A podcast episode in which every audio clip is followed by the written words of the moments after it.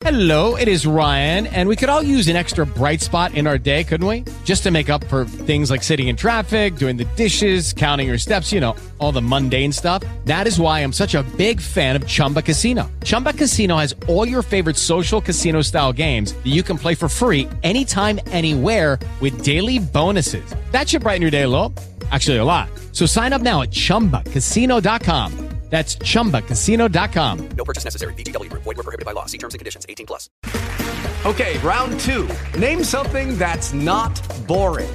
A laundry? Ooh, a book club. Computer solitaire, huh?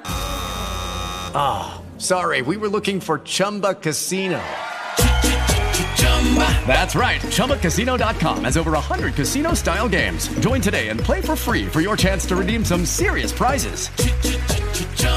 ChumbaCasino.com. No purchase necessary. Void were prohibited by law. 18 plus. Terms and conditions apply. See website for details. Naciónpodcast.com te da la bienvenida y te agradece haber elegido este podcast. Buenos días, Madresfera. Dirige y presenta Mónica de la Fuente. Buenos días, Madre Esfera. Buenos días,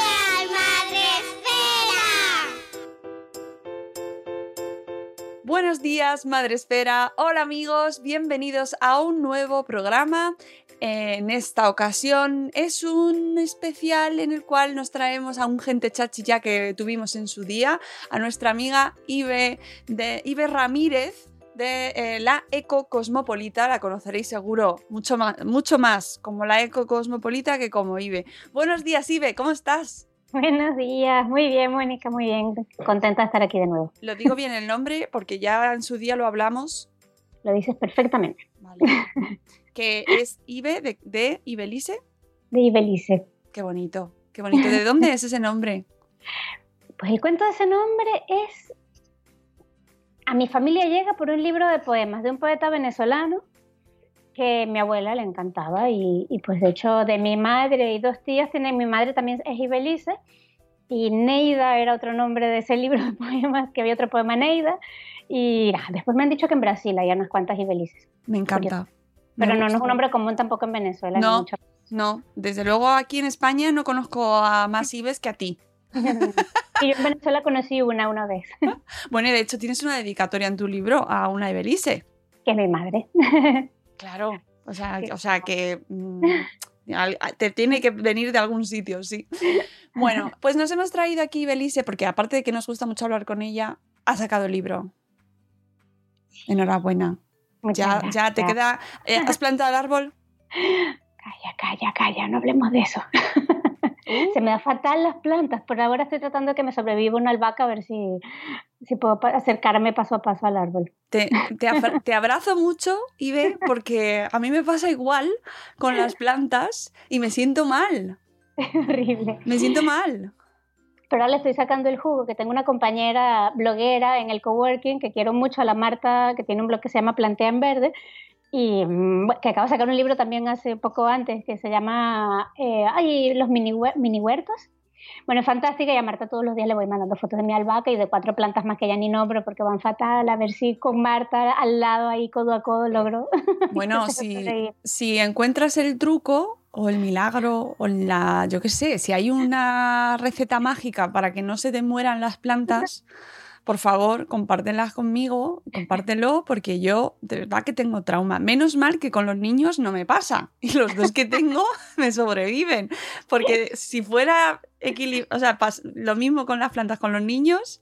En fin, Ibe, aunque diga que se le dan mal las plantas, eh, ha escrito libro, ha escrito libro, ha creado otra criatura, aparte de, de tus hijos, ya tienes otro, otra criatura más, que es este libro que se llama Residuo Cero y que está muy relacionado con este mundo de las plantas, con este mundo de la sostenibilidad, con el mundo de la ecología, eh, aunque ahora hablamos menos de ecología.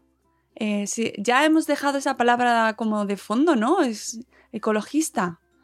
Sí, es verdad, sí, se utiliza menos la, la sostenibilidad, ¿no? Viene a ser lo que está ¿Verdad? en la mesa. La sostenibilidad tiene una cosa que a mí me gusta, que tiene en cuenta muchos aspectos. Claramente, seguramente en la ecología también tienen que estar, ¿no? Pero cuando hablamos de sostenibilidad está implícito de manera muy clara que también hay una sostenibilidad social, además de la ambiental, y que hay una sostenibilidad económica. y para todos, idealmente, ¿no?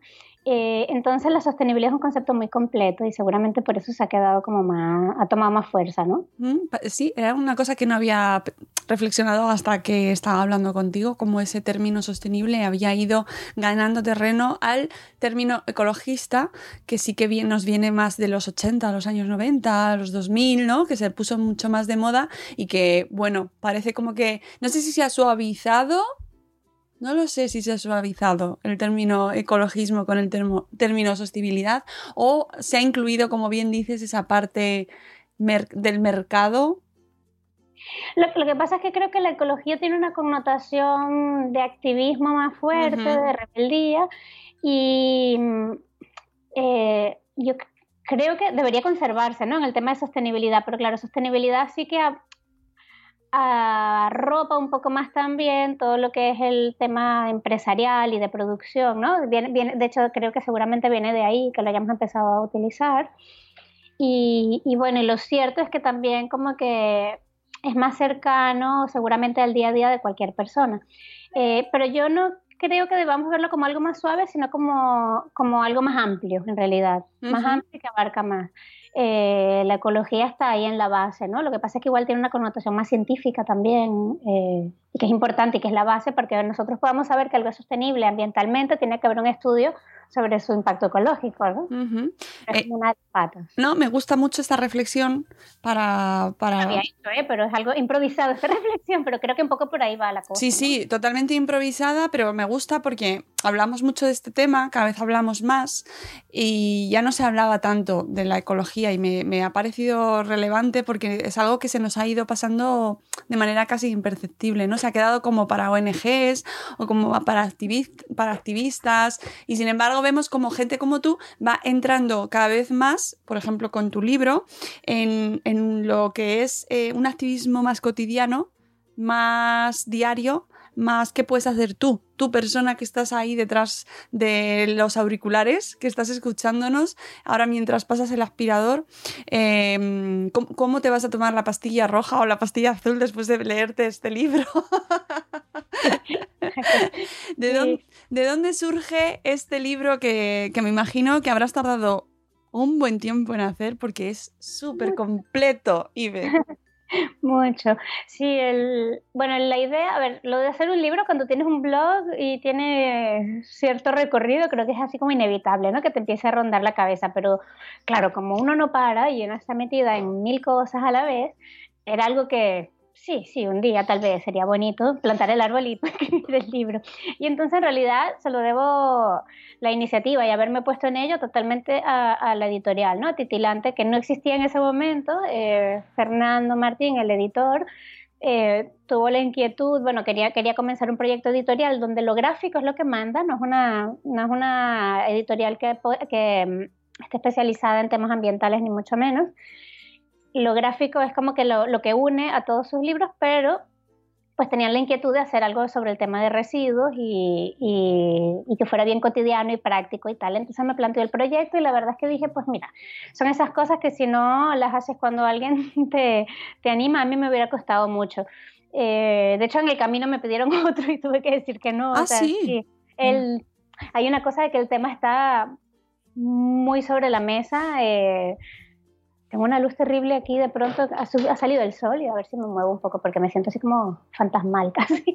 no, sé dónde esconderme. No te preocupes porque la gente que nos escucha no lo nota. no, lo, no, lo, notáis, a ella le están dando unos mm, rayos de sol, pero no pasa nada.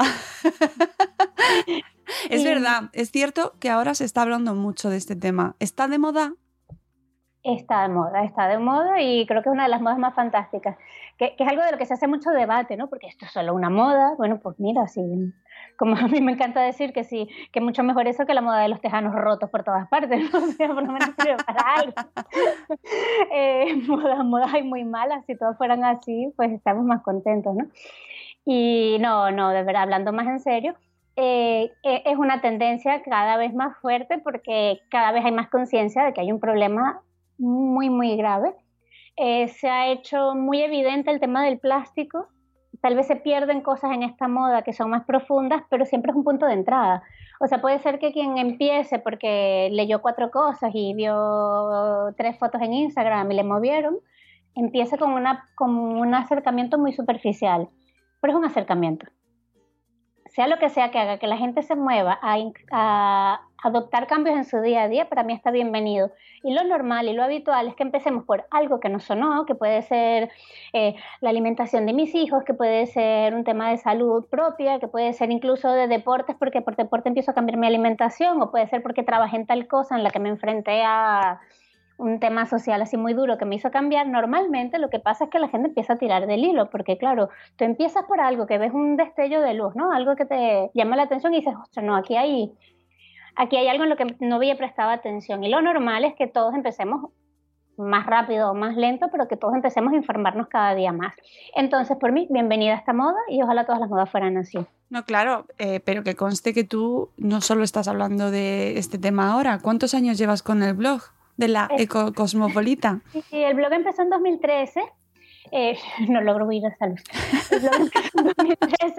y el foco estaba en, bueno, el foco siempre ha estado en el consumo responsable.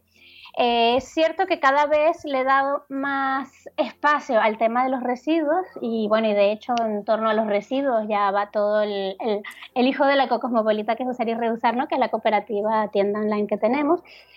Y es que a mí me gusta mucho el tema de los residuos porque te permite hablar al final del consumo responsable y de la importancia de nuestras decisiones de consumo diario eh, y, que los residuos hacen muy evidente ¿no? Ese, esas decisiones de compra que ya estamos tomando, porque es que son como que, pues eso, el residuo justamente de, de todo aquello que hemos consumido en el día a día. Entonces, te permite hablar de muchísimo. Y este libro es residuo cero y el eje está en el tema de los residuos, pero es que hablamos de muchísimas más cosas y con total descaro, ¿no? O sea, de pronto hay apartados que van totalmente hablando de temas sociales.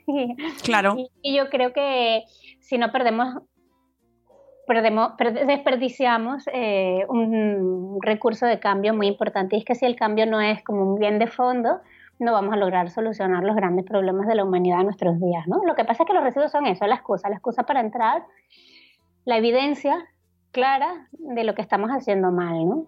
Nosotros y las empresas. Mm. Eh, ¿Para quién está pensado este libro? Este libro, em, bueno, yo creo que en este libro incluso personas que están bastante adentradas en el movimiento Residuo Cero pueden encontrar reflexiones eh, que pueden hacer, que pueden hacer profundizar un poco más ¿no? en, en, todo el tema, pero sobre todo he intentado que sea un libro que, esté a la, que sea accesible a cualquier persona que no tiene ni idea. Y me hace muy feliz que porque creo que realmente lo he conseguido. Sí. Eh, el esfuerzo ha sido sintetizar todo y hacerlo muy, muy simple. Y mira, de las cosas que más me alegran, yo tengo una hija de 13 años, y entonces, claro, en mi círculo hay muchos chicos de 11 a 14 años, es como el grupo fuerte de mi, de mi comunidad que me rodea, ¿no? En el barrio sobre todo. Y no sabe cuántas veces me han dicho amigas que se compraron el libro para ellas, he dejado el libro acá y Laia lo ha cogido, y María lo ha cogido, y la Carla lo ha cogido, y me he dado cuenta y, la Vero lo ha cogido y los he pillado leyéndolo sin que nadie les dijera nada. Cuando me dicen eso digo, bien, bien, bien, bien. Y lo genial es que así como me dicen eso, pues tengo amigas que están muy metidas en el tema y que se lo han tragado en tres días, porque bueno, porque y, que han encontrado cosas ricas que sacar de él, ¿no? Es que, es completísimo, completísimo, y yo llevo ya unos cuantos y ve. sí, sí, ya, ya llevo unos cuantos y te aseguro que este es súper completo. Además, eh, incluyes un montón de fotografías tuyas, muchas son tuyas, que me hace mucha ilusión ver tus fotos porque eh, hay muchas que obviamente son de, pues son de fuera de, internacionales, de fotos de archivo, entiendo, pero hay muchas tuyas y eso le hace al libro muy especial. Hay muchas ilustraciones que también aportan esa parte didáctica que entiendo que atrae también a la gente un poco más, bueno, pues quizás que no quiere leerse un tochazo, ¿no? De 200 páginas sobre los residuos. Claro. está dividido en eh, capítulos cortitos con muchas secciones eh, de manera súper simple y esto que puede decir, alguien dirá, no, es que, eh, a ver, que eso no, no habla de la calidad del libro, no, obviamente no, pero sí habla de la accesibilidad y de querer llegar a cuanta más gente mejor. Y eso sí es un dato súper positivo, ¿no? Claro, sí. El, el, editor tenía clarísimo que quería que fuera un libro con muchas fotografías. Peleamos mucho por cuáles fotografías, ¿eh? No sabes las peleas que tuvimos. Me imagino, ¿eh? Me imagino. Porque, porque, claro, me enviaba fotos de archivo y yo decía, wow, esto parece de, de catálogo de revistas, no sé, no, ¿no? Y entonces, bueno, hay muchas fotos mías, hay muchas fotos de amigos que yo me tomé el trabajo de buscar, de proyectos, amigos y cosas así. Y bueno, y luego hay unas que ya acabaron siendo de archivo, eh, inevitablemente eh, una mezcla. Y entonces sí, también combinamos, claro, yo tengo muchos años blog, eh, con el blog y, y a veces de aprender a escribir como que muy sintéticamente, bueno, intentar, porque a mí me ha costado siempre mucho, de sintetizar y de y, y eso que aprendemos, ¿no? Quienes escribimos un blog, que hay que cortar, que hay que poner intertítulos y sobre todo que yo creo que nos han hecho mucho daño estos, estos, estos pocos años de redes sociales a saco Uf. y tal, que nuestra manera de, de, o sea, nuestra capacidad de atención se ha reducido. lamentable, Sí. pero se ha reducido mucho y entonces apostamos por que fuera bastante, eso, bastante fragmentado y corto como para que la gente pudiera leer pequeños bloques también en este día a día que vamos, que no paramos, ¿no? Que no tengas un capítulo larguísimo que no logras acabar y, y controlar, ¿no? O sea, eh, comprender en globalidad porque no lo has podido leer de un tirón. Mm. Está, realmente la lectura es, eh, pues eso, es ágil, eh, además mmm, eh, con diferentes tipos, con, además has elegido una tipo que me hace mucho, o sea, me gusta mucho porque es muy, muy ligera, o sea, es decir, el diseño está muy pensado y me parece que eso también hay que comentarlo y creo que le habéis dado mucho, muchas vueltas a eso también, ¿no? Para acercarlo a, a todo el mundo y que sea, y que no sea un algo que está relacionado con lo que te voy a decir ahora, que es ese momento, uff, ya me van a hablar de los residuos. claro, intentamos, es que, es un tema que es duro, si te pones Exactamente. A ver, que vamos a hablar de residuos. Exactamente. O sea, no, no, es que sea una cosa placentera, entonces, bueno, el libro eh, intenta hacer eso lo más suave, práctico, ameno posible. Y eh, te decía que, que, era el siguiente punto, porque me gusta muchísimo una reflexión que haces al principio en la cual reconoces que el tema del residuo cero te genera, bueno, pues mm, sentimientos encontrados, ¿no? Y, que, y es que eso me sentía ahí, dije, claro, es que eh, hablar de residuo cero es una utopía, prácticamente. Ojalá que llegue el día en que no, pero a, día de hoy totalmente. Eh, por eso el subtítulo es súper importante. Por mí hubiera sido el título, pero no consideraron que fuera comercial. pero es, comienza a restar. O sea, porque, ¿qué pienso yo? Bueno, a cero. Tenemos que llegar a cero, pues hay que empezar a restar. No sé si llegaremos, pero si no empezamos a restar, eh, no llegamos a ningún lado, eso está claro, ¿no? Y si el llegar a cero a día de hoy nosotros como consumidores es que no está en nuestras manos, incluso no, diría que no está en manos de las empresas a día de hoy. Eh, yo, aunque tengo mi vena activista ahí muy fuerte, también me gusta reconocer y, y, hacer ver que los cambios para las empresas seguramente son más complicados incluso para nosotros, ¿no? Porque una empresa grande que tiene años trabajando con el modo de hacer, que es el que ha gobernado siempre, por más que, ha imperado siempre, por más que tenga claro que tiene que moverse porque no es sostenible, porque incluso económicamente va a ser inviable, porque las normativas les van a cortar el camino dentro de unas pocas décadas, o esperemos que antes, por más que sepan todo eso, hacer un cambio en el que llegas a un residuo cero es brutal para una empresa, ¿no? En, que, que en una empresa de alimentación que todo lo trabaja en plástico no es cosa fácil yeah. eh, salir de eso, por más que lo tengan claro que hacia allá tienen que ir, ¿no? Otra cosa es las intenciones o no que pueda haber dentro de la empresa, pero seguramente hay muchas que ya saben que tienen que ir hacia ahí, sobre todo, por ejemplo, en el sector de la, de la alimentación ecológica, estoy segura que hay muchísimas empresas que lo tienen esos objetivos, pero como te mueves, y mientras más pequeña, me, mediana pequeña seas, peor todavía, ¿no? Porque tienes yeah. menos cómo invertir en, o sea, igual tienes más flexibilidad tal vez, entre comillas, pero es que tienes menos como invertir en innovación y todo eso, y es que hay, hay, un tema de innovación muy importante que tiene que venir ahí detrás. Entonces, dicho esto, las empresas les es complicado y a nosotros también, pero hay muchísimos cambios que sí podemos eh, aplicar en nuestro día a día hoy, sin esperar porque la, porque la legislación se modifique y cambie. Hay normativas europeas gigantes que tienen que, o sea, estados, muchos estados que tienen que ponerse de acuerdo para tomarse decisiones a nivel legal. Entonces, eh, nosotras individualmente Yo creo que no podemos esperar por eso. Que está bien, que tenemos que presionar, ¿no? Y yo creo mucho, como te decía, en el activismo, en que hay que presionar a los gobiernos locales, a los gobiernos nacionales, a todo lo que haga falta, a las empresas, a todos. Eh, manifestarnos cuando haya un- una, una movilización ciudadana, apoyar todo lo que haga falta. Enviar cartas, movilizarnos en la escuela de los niños por pedir cambios. Eh, en nuestra clase, si vas a la universidad, lo que sea. Pero, más allá de todo eso, hay mil cambios que tú hoy, hoy, sin pedirle nada a nadie, puedes aplicar. Y entonces creo que eso es importante. Y no, no volverte loca con los que están fuera del alcance de tu mano, pero sí poner las pilas ya con lo que sí puedes hacer, como dejar de comprar agua embotellada, por, por decir algo, o... Te voy a reconocer que antes de grabar la entrevista he dicho, ay, no tengo agua. y he ido a coger una botella y he dicho, oh, no puedo. Un filtro, Mónica, un filtro, por favor, si no tienes buen agua. No Ah, no, buen agua. aquí tenemos mucha suerte en Madrid porque tenemos una maravillosa agua. En Madrid tienen buena agua, ¿y por qué compras? No, no, no las compro. Te, te juro que no compro botellas de plástico, pero me llegan a mi vida. O sea, me llegan. Tú vas a algún sitio y te dan una botella de agua, te la dan. Ah, y entonces sabes qué tienes que hacer, ¿no? La R de rechazar.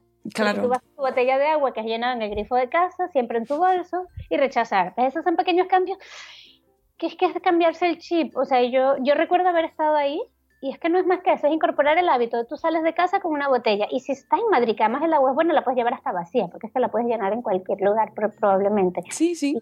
y, y tan sencillo como es. Sí, sí, sí, ha sido ese momento de decir, ay, pero ¿por qué no tengo a mano? Porque además sí que tengo de cristal, puedo. Pero yo Mm. que sé, que las únicas que encontraba en ese momento eran de plástico. Y ha sido un momento de, oh Dios, oh Dios mío. Sí, voy a hacer. Tengo que regañar. Las R's, las R's que, que nos hablas en el libro.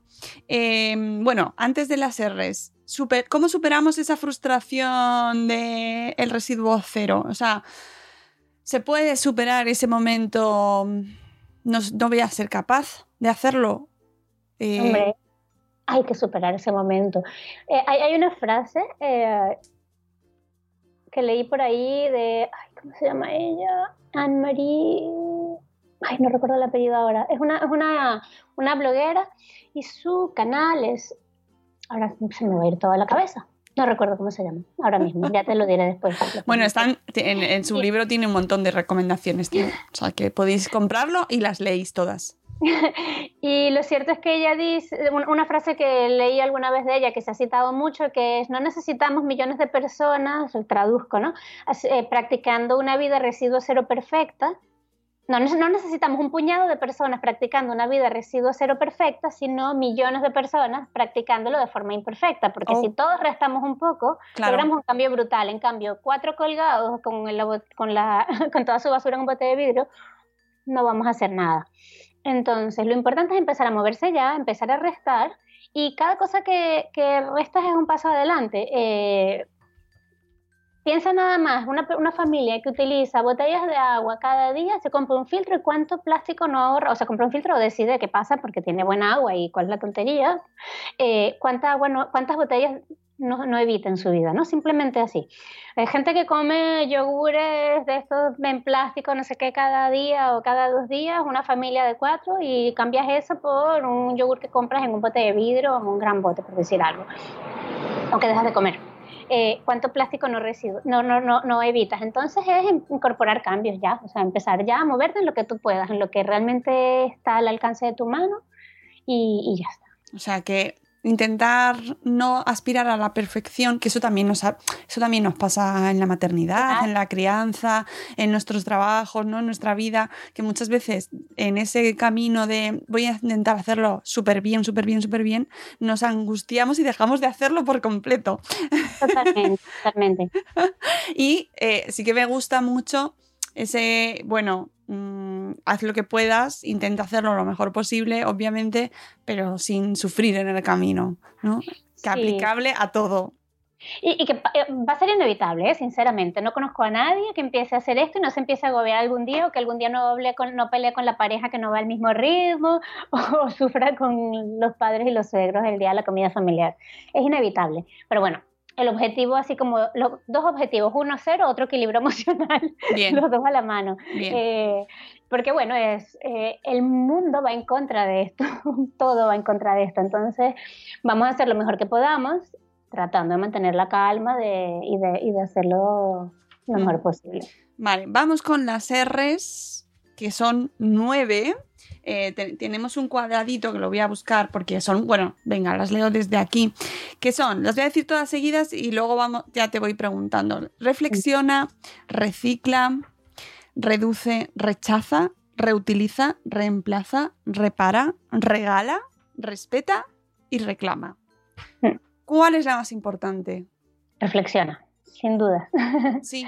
reflexiona, eh, como te decía antes, el, el evitar el plástico por sí solo puede ser una puerta de entrada para cambios profundos, pero lo más importante eh, es reflexionar sobre antes de cada acto de consumo, antes de comprarte cualquier cosa o incluso cualquier servicio. Si quieres tener una vida sostenible, tienes que cuestionarte. Y el primer paso para cuestionarte es hacer una reflexión y, y no dejarnos llevar por el impulso. Necesito eso, realmente lo necesito, realmente tiene que ser nuevo, eh, realmente tengo que comprarlo porque puede ser que lo necesito ahora, pero que pues, lo puedo pedir prestado, que lo puedo alquilar. Eh, una vez que decides que tienes que comprar algo, realmente esta es la mejor opción, puedo tener una mejor opción que esta. Ojo, digo todo esto y a lo mejor mañana me toca salir a comprar a, qué sé yo, a una gran cadena de moda rápida, una cosa para las niñas, porque económicamente es lo que me puedo permitir y lo necesito urgente y estamos hablando de una cosa, qué sé yo, del bañador deportivo o lo que sea, y que si no me costaría el triple y le va a costar... A todos nos pasa eso.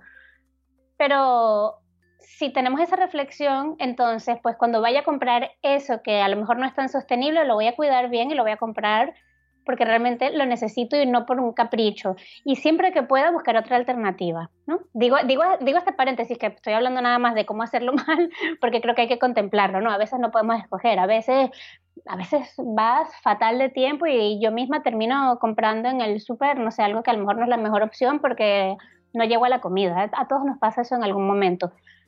Pero el punto es que eso sea realmente una excepción en nuestras vidas y esté justificado en algún contexto determinado y en el día a día, en nuestro consumo diario, siempre tener una, la reflexión por delante, siempre, siempre en lo posible, ¿no? Eh, ¿Cuál es la más difícil de todas? La más difícil. mm, creo que supongo, supongo que es bastante relativo. Estoy leyéndolas aquí. A ver, Sí, es, pregunta. es- es relativo, sí. Eh, es bastante relativo. eh, seguramente para muchas personas es difícil el reclama, que para mí es muy importante. Eh, en el libro es la última, en el libro, en el reclama hacemos un, una recopilación de movimientos que, que tienen una base de activismo, ¿no? Y que salen del círculo privado y seguramente eso es lo que cuesta más a las personas, porque en esa R de que hablamos, de que es muy importante todo lo que haces en el ámbito privado, como lo hemos dicho ahora hoy ya mil veces, pero que estamos en una emergencia, esa frase de emergencia climática que se ha usado tanto estos días no es casual, realmente estamos en una emergencia, realmente si no nos movemos ya eh, no va a haber vuelta atrás, seguramente ya no hay vuelta atrás en muchísimas cosas, pero, pero vamos, que, lo, que las consecuencias pueden ser realmente devastadoras, entonces yo creo que tenemos la obligación, una vez que has dado unos pequeños pasos y has tomado conciencia, aunque no lo hagas perfectamente, porque perfectamente no lo hace nadie, porque la vida no nos permite hacerlo perfectamente, movilizarte de alguna manera, implicarte en alguna causa fuera. Seguramente eso es lo que cuesta más a las personas, ¿no? Y las maneras de movilizarte son muchas. Como te decía hace un rato, eh, para mí mi primer paso fue hacer un blog, fue implicarme en una marcha ciudadana que se hizo en Barcelona por el cambio climático en, el año después. Em, pero, por ejemplo, me di cuenta que me había quedado dormida con algo que yo me había dicho siempre en la escuela de mis hijas, que es una escuela fantástica, increíble y que adoro. Se sigue pidiendo a día de hoy toallitas eh, eh, reutilizables de estas como de bebés, no solo en P3, de P3 a cuarto grado, me parece. Y porque lo utilizan para limpiar cualquier cosa, porque es muy cómodo. Y yo de pronto dije, eh, pues me quedan dos años en esta escuela, tres años en esta escuela contando el que está en marcha y no he hecho nada. Y yo estoy hablando todo el día de activismo. Pues yo fui a la última reunión de la FA a decir, vamos, yo tengo que solucionar, esto lo tenemos que solucionar antes de que yo me vaya a la escuela. Hay mil formas de hacer activismo. y cuesta mucho, a mí incluso me cuesta mucho hacer estas cosas porque yo soy en un, eh, incluso en un escenario, ¿no? me siento un personaje y ahí voy. Este, tengo algo que me aleja, ¿no? Que me protege de alguna manera. En el blog puedo decir cualquier cosa, en las redes sociales, pero a mí entrar al cole de mi hija y decir, oye, vamos a, darle la vuelta a esto, a mí me cuesta, sinceramente, y entiendo que le cuesta mucho más a cualquier persona que no tiene el recorrido y la base y la fuerza que tengo yo atrás, ¿no? Por todo lo hecho. Entonces, seguramente cuesta, pero yo creo que hay que buscar la manera. En, aunque sea en tu oficina, ¿sabes? En, en, pequeños espacios, ver cómo haces que esos cambios tuyos lleguen un poco a, más personas de manera más directa y, y, sean capaces de movilizar a otras personas, ¿no? De multiplicar. Siempre digo, lo que haces en casa suma, lo que haces fuera multiplica. Creo que es importante, que cuesta, pero que hay que empezar a ver cuáles son los pequeños espacios en los que puedes salir tú de ese círculo privado de confort. Hmm.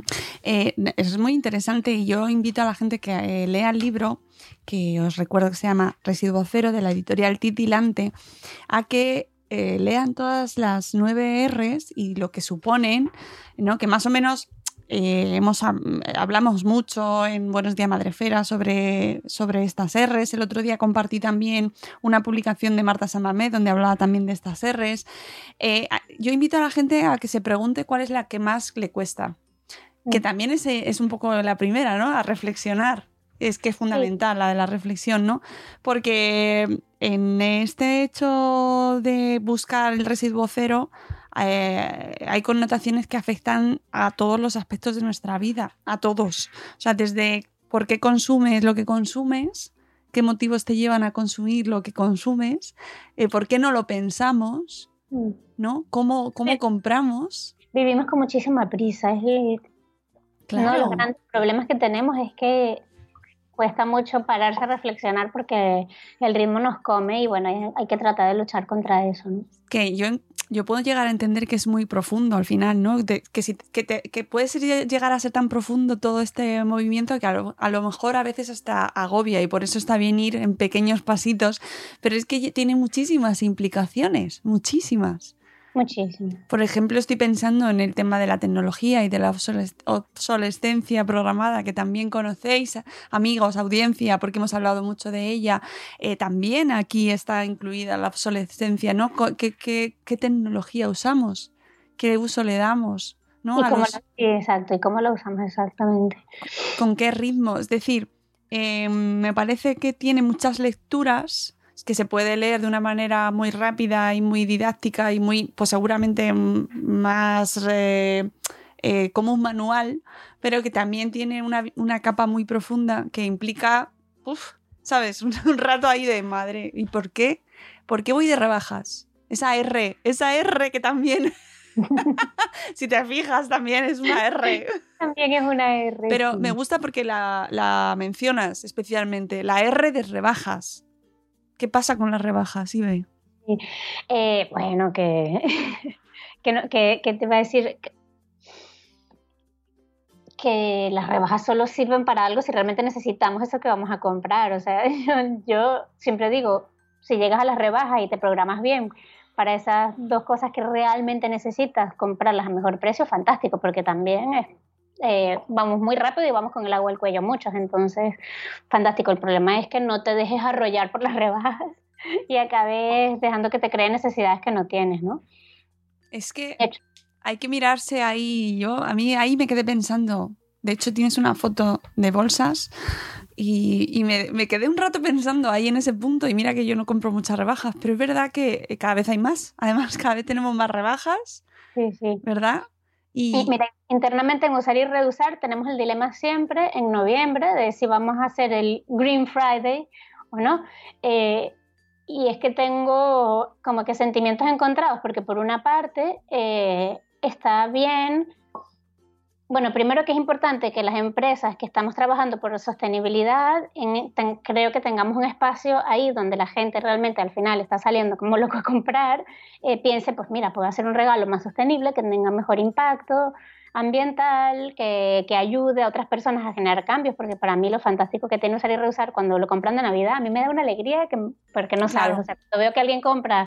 Eh, no sé, 10 kits de bolsas y de cepillos de dientes porque pasan cosas así y dices, pues que están regalando esto a su familia y a sus amigos, o sea, qué, qué maravilloso, ¿no? Es algo, realmente todas las cosas de usar y reusar tienen una utilidad y cuando las regalas es como un motor ahí de cambio, ¿no?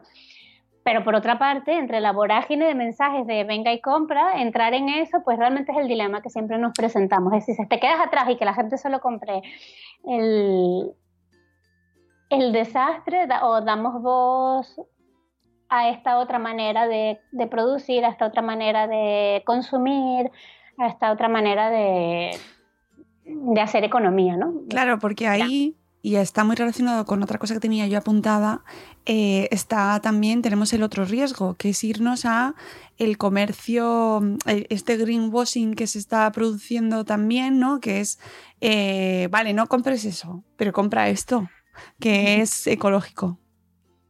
Ya, ya, es que, bueno, de greenwashing hay, porque una cosa es quien tiene la sostenibilidad en la esencia, ¿no? Y, y porque hay muchos proyectos que nacen de eso, de una inquietud ambiental, como nosotros, ¿no? Que dice, bueno, después de muchos años trabajando por eso, decir, bueno, ¿cómo facilito yo, además, eh, a las personas que puedan poner en práctica todo esto?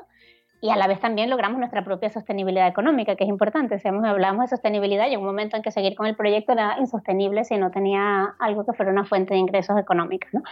Y, bueno, hay muchos proyectos así. Ahora luego hay los otros proyectos que simplemente es una gran empresa y enormemente grande, porque creo que las pequeñas no entran por ahí, que después de estar haciendo las cosas por el camino B dicen, oh no, aquí hay mucha gente que me está pidiendo sostenibilidad y vamos a hacer una pata, porque normalmente no es que se transformen, sino que hacen una pata que nos cubra también esto, ¿no?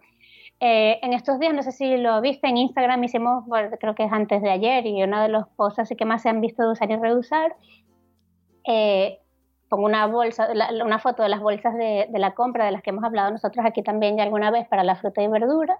Nosotros tenemos dos marcas, eh, tres marcas. Una de algodón que es con certificado GOT, que tiene un certificado, bueno, que es sostenibilidad ambiental y, social, que esta viene de la India, la estampamos en Barcelona, tiene certificado el producto acabado, ¿no? No el algodón, o sea, realmente todo el proceso es sostenible. Luego tenemos dos que son de una malla de poliéster, que son una hecha entre España y Portugal de una empresa de Barcelona y la otra es otra empresa de Barcelona que además eh, trabaja con tejido reciclado y, en un taller de reinserción social, son las bolsas solidarias de nuestra tienda y realmente tiene un proyecto de solidaridad muy importante.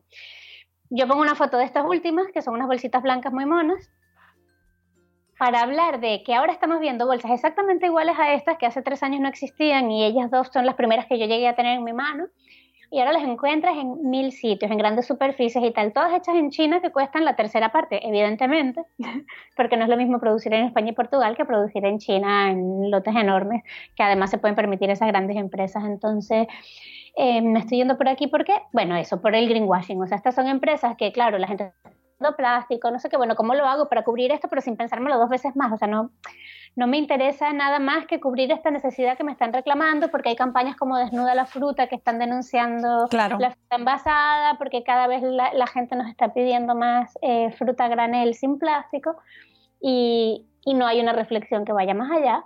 Y claro, y el consumidor de a pie pues encuentra la bolsa ahí y dice, fantástico, mira, ¿qué es la diferencia entre una y otra que cuesta la tercera parte? No, no, la diferencia es mucho más profunda que esa.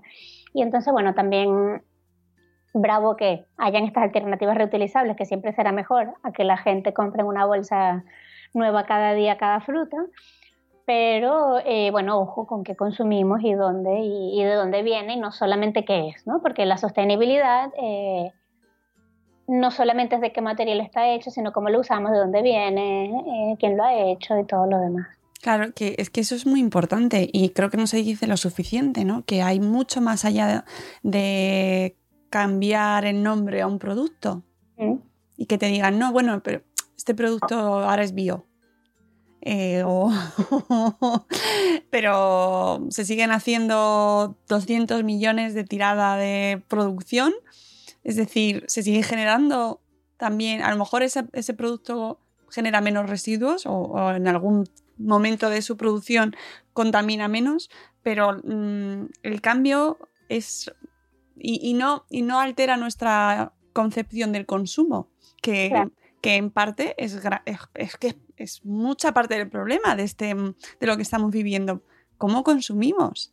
Sí, sí, no, no, totalmente. Eh, yo no me canso de decirlo, creo que todos los problemas de la humanidad de nuestros días, económicos, sociales, ambientales, tienen la raíz en la manera en la que se produce y se consume.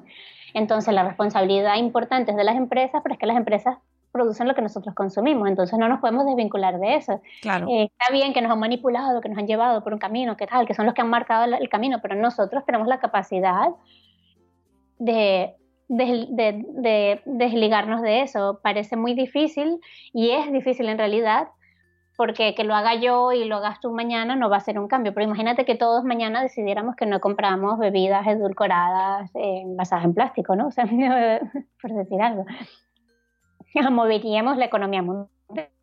Bueno, pero se puede, por poder se puede hacer. Lo único que Por se eso, necesita. por eso, por eso digo, Claro. bueno, por- e, por- porque se puede hacer, por eso es que estamos tantos en la lucha porque cada vez más personas sean conscientes de eso y cada vez más ejerzan ese poder de cambio. Como decía antes, que los supermercados estén ofreciendo cada vez más cadenas las bolsas reutilizables, es sobre todo porque la gente lo está pidiendo. Sí. Por- es una muestra de, de la capacidad de cambio que tenemos, que las grandes empresas de moda estén sacando una línea de moda sostenible, quiere decir que la gente lo está pidiendo, porque no lo hacen por caridad, Claro. nada por el estilo, ¿no? Y, y ahí. Y no lo hacen por convicción, porque si lo hicieran por convicción cambiarían toda la, la producción. Y empiezan ahí, ¿no? pero bueno. Entonces ahí tenemos que tener el ojo también de distinguir eso de las pequeñas empresas que lo hacen bien, desde la raíz, desde el origen y de principio a fin. Sí, que, que a veces que se achaca que son más caras, pero claro, si consumes menos, es decir, si se, si se cambia el modelo de consumo y se compran en vez de 20 de algo, de lo que sea, y compras 5 porque no necesitas más, pues quizás Claro, ese totalmente. gasto, Claro, y es la red de reducir, ¿no? Reducir y consumir menos y mejor. Claro. Totalmente. Importante. de- luego también existe el peligro eh, de generar, de que pensando que estamos ayudando, o existe esa, ese, ese punto que muchas veces cuando hablas de este tema la gente te dice, ya, pero es que cuando, eh, por ejemplo, estoy viendo tu blog, eh, las compresas de tela o los pañales de tela, y se te dicen, ya, pero es que eso al final gastas más agua. Mm, Aquí voy a citar a la Tere, que es mi socia, que es muy calladita, pero dice grandes frases. La Tere se mantiene siempre detrás de la pantalla en lo posible, mientras pueda resistirse a mis empujones hacia la pantalla. Pero una vez la Tere, con un comentario de estos, que además de muy mal tono, por cierto, que nos hicieron, y ni siquiera hablamos de compresa, hablamos de pañuelos de tela. Eh, era, sí, sí, hablamos de pañuelos de tela, entonces, que imagínate, porque las compresas puedes pensar que cuesta un poquito más lavar o los pañales, ¿no? Eran pañuelos, lo tiras a la lavadora con la camisa y ni te enteras de que están ahí. Eh, alguien hablaba de eso y la Tere dice, bueno, es que si, vamos, si lo vamos a ver así, entonces todas las sábanas deberían ser de papel y las camisas de papel, ¿no? Porque, o sea, desechables, porque si se gasta tanta agua en, en lavarlos, pues no lavemos nada, ¿no? O sea, no tiene sentido, es exactamente lo mismo. Eh, no vemos la huella ecológica de las cosas, que la huella ecológica es todo el agua que se, eh, la, la huella hídrica, que la huella hídrica es todo el agua que se consume, que se gasta en producir un producto. Entonces piensa que cada vez que coges un Kleenex, por seguir hablando de los pañuelos, ¿no? Un, un pañuelo de papel, estás hablando de que se cultivó un bosque cultivado, seguramente, eh, en el mejor de los casos, o sea que se utilizó agua para mantenerlo, se utilizó un montón de agua para procesar esa, bueno, energía y todo lo demás además, pero estamos centrándonos en el agua, ¿no? Eh, se gastó energía en procesarlo y agua en procesarlo, en hacer una pulpa de papel, tem- altas temperaturas eh, para, para transformarlo en papel, envasarlo, darle la vuelta al mundo seguramente, porque esto no se hace en la esquina de casa. Cada vez, por cada pañuelo, o sea, cada pañuelo que tiras es toda esa cadena de Ya. recursos desperdiciado. Entonces sí, para hacer un pañuelo de tela se gastó un montón de agua en producirlo y se gastó un montón de agua y se, gastaron recursos en transformarlo, en todo lo demás. Seguramente, me- no, seguramente menos no, no, no estoy segura ahora, porque el algodón tiene un consumo hídrico muy importante. Y tú vas a gastar agua en lavarlo, pero el agua de lavarlo, metido en una lavadora, no se compara a todo ese ciclo que tú has ahorrado cada vez que lo utilizas.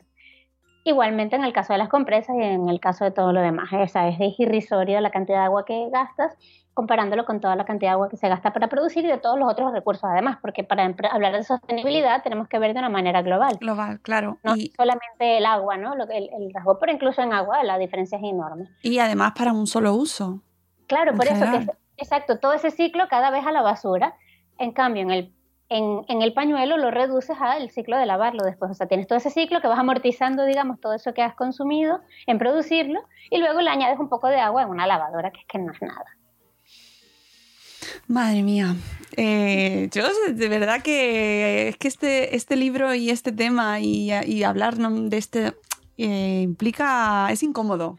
Es incómodo, te, te, cuestiona, te obliga a preguntar de qué estás. Que es que hay muchas cosas que no nos damos cuenta, muchas de las cosas que ya hemos interiorizado. ¿A ti qué es lo que más te ha costado, Ibe? Cambiar en tu vida siempre me hacen esta pregunta y al comienzo pensaba, a ver, claro, antes me teñía el pelo, entonces, claro, le compraba ajena porque era más natural y venía un montón de plástico. Yo siempre hablo de la pasta de dientes que sigo usando en plástico porque no consigo con flúor ecológica que no, sean, que no sea en plástico. otro tema de debate, siempre sale gente que me dice que el flúor es malo. Yo defiendo el flúor por mis dientes totalmente. Lo cierto es que lo más difícil no es eso, porque eso es irrisorio. Ya no, ya no hay higiene, ya me la quité. La pasta de dientes, a lo mejor mañana sale una, espero yo, eh, que venga en otro envase y, y no se en plástico. Y por más que sea, es poquito el plástico. Lo difícil no es eso. Lo difícil no es ningún producto en particular. Lo difícil es mantenerte en la perfección, que todo salga como está planeado, cumplir siempre. El gran reto. El gran reto es el día que voy hasta aquí de cosas que hacer, que se me hizo tarde, que como la semana había sido mala no había hecho bien la compra y llego con las niñas a las 8 de la noche al barrio y digo, oh Dios, que vamos a cenar. y termina comprando lo mejor que puedes.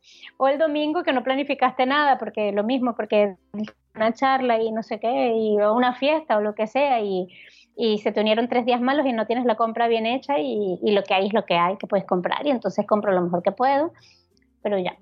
O incluso estoy diciendo lo mejor que puedo, porque ese día que todo está cerrado siempre puedes comprar un bote de garbanzos y dos tomates y una cebolla y hacer una salada, por decir algo, o, o estofarlo rápidamente, ¿no? Y eso es vidrio y es bastante pasable. Pero a lo mejor hay un día en que en esta casa nadie quiere sino nadie quiere nada de eso porque has comido legumbres toda la semana y el día es fatal y compramos una pizza también. Más de una vez compramos una pizza incluso en el súper para hornearla malísima, malísima. Y tengo mi marido que hace un pan maravilloso. y unas pizzas increíbles. Pero la perfección es muy complicada. Eh, o vas de por ahí, qué sé yo, y está todo cerrado también y simplemente es la hora de la merienda y no encuentras ni una sola panadería donde comprar algo que no esté envasado, ¿no? Eso es lo complicado. Lo complicado es que todo salga bien y como está planeado cada día. y te conocen en tu barrio y ya te hacen una foto ahí. Mira, mira, mira, bajamos una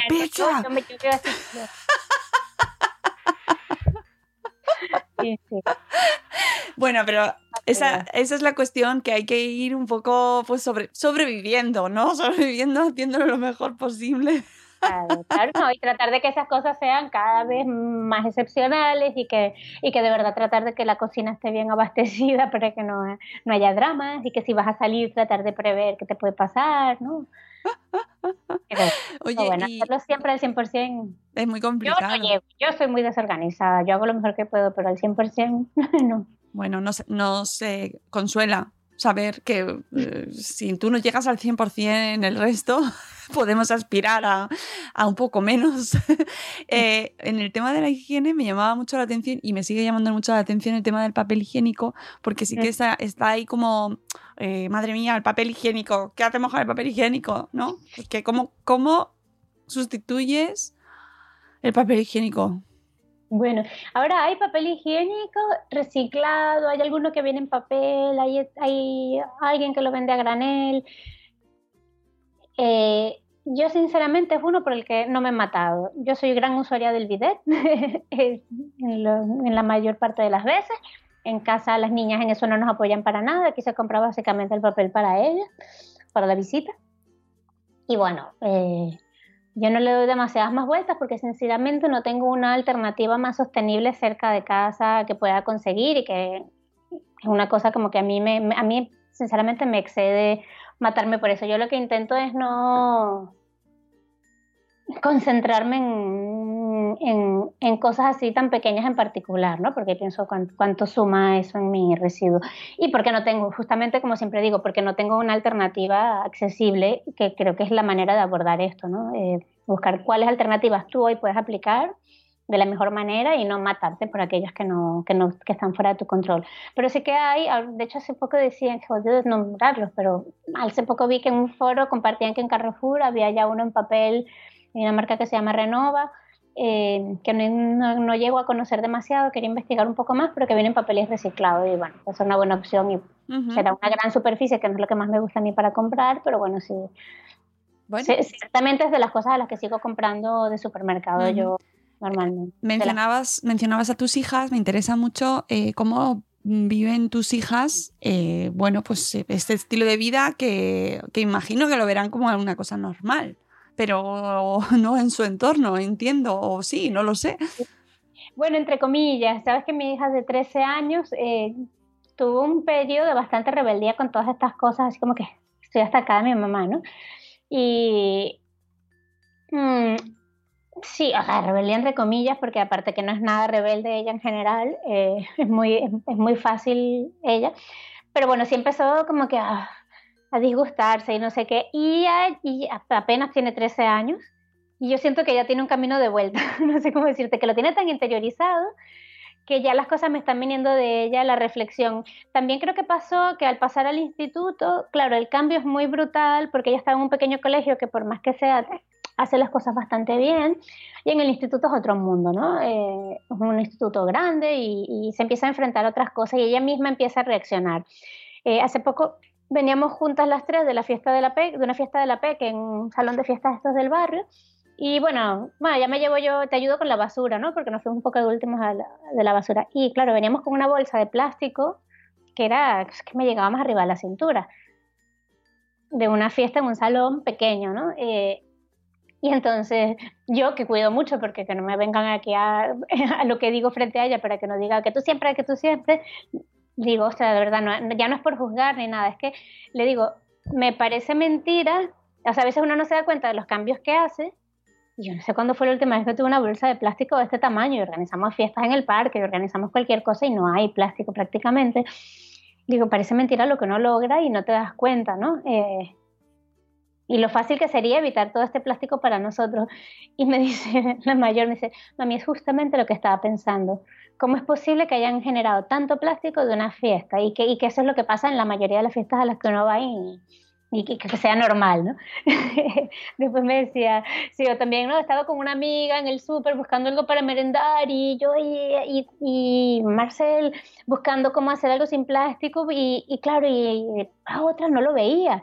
Y todo lo que, o sea, mm, el plástico, merenda, o sea, merendar plástico en el súper es, vamos, o sea, no sé, de que, que nada más se lo considere ya le hago una ola, porque es que es complicadísimo, básicamente no hay nada prácticamente, pero claro, ya no veía que eso que quería comprar no solo tenía plástico por fuera, sino que cada cosa estaba individual y cada galletita estaba individualmente y nosotros no, no, eso no lo podemos coger, por lo menos que sea menos, y mami, ¿qué haces tú en algo así? Bueno, que empezamos a tener, empiezo, como ella, como ella empieza a ser más autónoma, entonces ya no es que mi mamá tome esta decisión que a mí me limita, el plástico en el súper, sino que yo la tengo que tomar y como que siente la responsabilidad de su mano, eh, pues bueno, que, está ahí, que está ahí, que, no lo, que no lo perdimos, pues, que no lo perdimos. Me, he ido mucho, me he ido mucho por las anécdotas, pero bueno, que me, me, ha movilizado mucho tener este feedback de ella muy reciente. No, claro, y es, debe ser muy gratificante. Eh, ver que aunque tengas estos momentos de rebeldía, que es normal, ¿no? Y que entiendo que habrá quien nos escuche que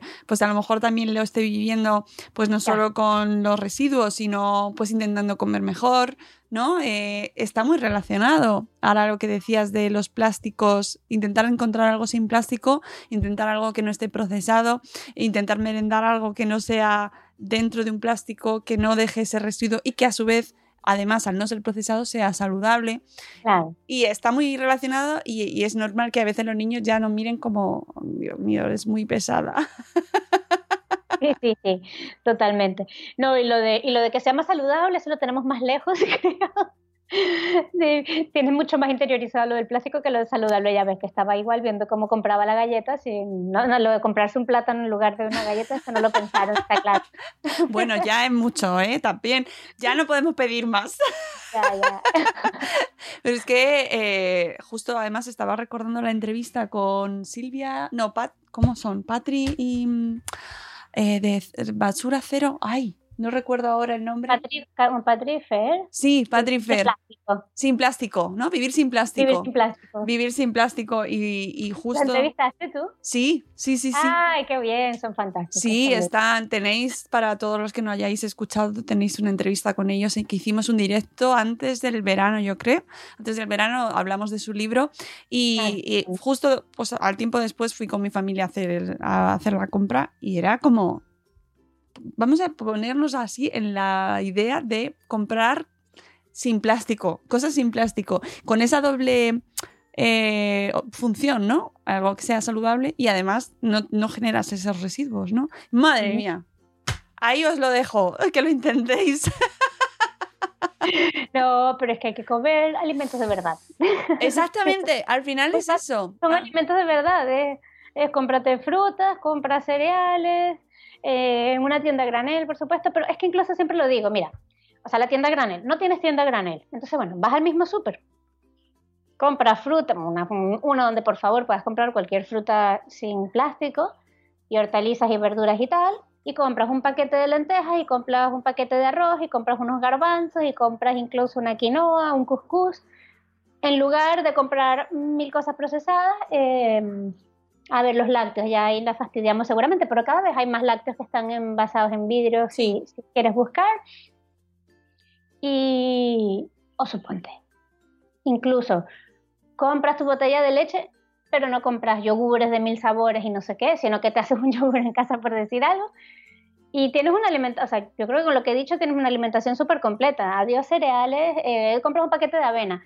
Con esos garbanzos, ese arroz, ese aquí, o sea, son cuatro paquetes de papel que los, que los doblas. El residuo se te queda de este tamaño y ahí come una familia dos semanas. Mm. Así de claro. Si cambias eso por, eh, no sé, cantidad de cosas procesadas que puedes comprar, que ya es que ya no- tengo tanto tiempo que no compro comida procesada que ni se me ocurre, ¿no? O sea, no sé, es que ahora yo veo las compras y es que cantidad de gente compra ya preparados, totalmente de Sí. arriba abajo. Y quita todo lo que es dulces y cosas de esas. Y métele un paquete de harina de plástico porque te vas a hacer un pastel en casa. De nuevo, todo ese plástico de esos paquetes, de, esos, de esos cereales secos, ¿no? De, esa- de esos alimentos secos que tú vas a cocinar en casa es mínimo incluso si no tienes una tienda granel. Entonces vas a comer muchísimo mejor porque vas a preparar toda la comida en casa y vas a seguir comiendo sin plástico. Es que normalmente lo que es inevitable de plástico es comida muy mala o, o de grandes plásticos, ¿no? Olvídate bebidas edulcoradas y cosas de esas, de bebidas azucaradas, que son un desastre para la salud y que además tienen atrasos, tienen todo un sistema de consumo terrible, un marketing súper dañino, un uso del agua nefasto. Se puede hacer mucho. Eh, me encanta, me encanta que, que luego... Parece muy fácil así, ¿no? A, cla- a ver, que esto nosotros lo hablamos y, y es súper complicado. Ya te digo que luego salgo y tengo mi botella de plástico ahí mirándome, como, como generándome súper culpabilidad. Eso es fácil, Mónica, por favor, cómprate una buena botella de reutilizable ya, si no la tienes. La tengo, la tengo. ¿Qué eh, rechazas? ¿Qué es, la R de rechazar, y, pero es que es, es- y la de reflexionar y la de ser conscientes. No, y a veces nos cuesta decir, no, no, gracias, no necesito eso, porque es que, que una de las cosas que hablamos en el libro, te van regalando chuches, digo yo, chuches, pero decir cualquier cosita chorrada que tú no necesitas por la vida, y, y claro, la costumbre es de acogerla porque casi que por educación y por inercia, y no, no, o sea, no, no, gracias, no necesito un boli más. Necesito Con lo que me gustan los bolis. Hombre, pero si te hace falta cogerlo, pero para que esté un cajón. no necesito llavero chorro que no voy a usar nunca, ni necesito esa tarjetita tan mona que me estás regalando con la marca tuya. O sea, Ay, amigos, qué difícil es. Pero, traído. pero se puede, se puede, poco a poco, paso a paso. ¿Con qué empezamos hoy? Eh, Ibe, para terminar, ¿con qué empezamos? ¿Qué paso podemos dar hoy? Mira, yo diría, eh, comienza por pensar en qué residuos tienes en casa, ver tu basura y ver de aquí dos cosas que pueda quitarme mañana. Tu botella de agua, venga, Mónica. No, no, Eh, total. pensar en dos cosas que te puedas quitar y que puedas sustituir fácilmente y empezar a ver. Eh, empieza a revisar qué comes, como decíamos antes. ¿Qué de lo que comes? Porque sabes que además ni siquiera es bueno para ti, te puedes quitar o sustituir por alguna otra alternativa. No sé, empezar poco a poco, a, a empezar, empezar a reflexionar, empezar a mirar qué estoy consumiendo, ¿no? porque es que es importante un ejercicio de autoobservación.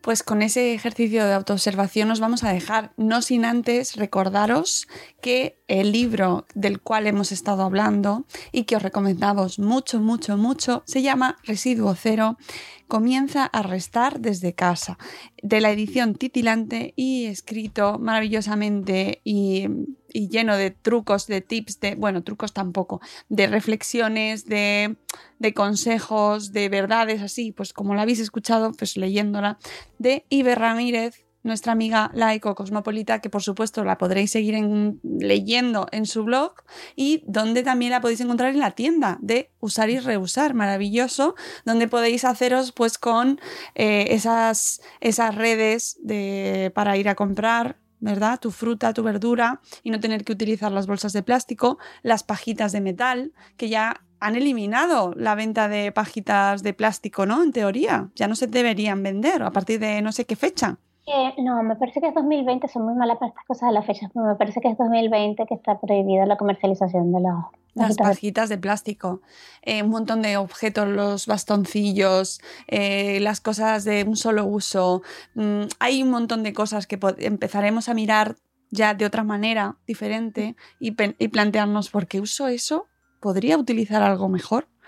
Que algo que también nos puede valer para nuestra vida diaria. ¿Por qué hago esto? Podría hacer algo mejor, ¿no? Que no genere Claro. que, que- que genera, que deja de- detrás, ¿no? Porque al final solo pensamos en el uso rápido, en, venga, ya está, ya está, lo tiro y me da igual, no me interesa en absoluto lo que haya después. Pues pensemos un poco lo que hay después porque nos vuelve. Sí, exactamente, exactamente. Así que muchas gracias por este libro, Ibe, que me encanta y que espero que lo lea muchísima gente y que tengas que hacer un montón de ediciones y un residuo 02. Muchas gracias, Mónica. nada, y eh, que nada, que aquí es tu casa para cuando quieras. Gracias. Bueno, Gracias. para cuando quieras, no me vas a hacer asesoría, gestión de residuos, porque pierdo, pierdo aquí todas las amistades, seguro, pero. pero bueno, para todo lo demás, tu casa, Ibe. Muchas gracias, Mónica. Pasito a paso, ya sabes. Amigos, nosotros nos escuchamos de lunes a viernes en directo. Espero que os haya resultado útil este programa, que no os agobiéis, no os agobiéis. Ahora echáis la mirada ahí a vuestro alrededor y con calma, eh, pues empezáis y eh, es cuestión de ir pasito a pasito. Nos mm, escuchamos próximamente, os queremos mucho. Hasta luego, Mariano. Adiós. Un abrazo. ¡Hasta mañana! ¡Hasta mañana!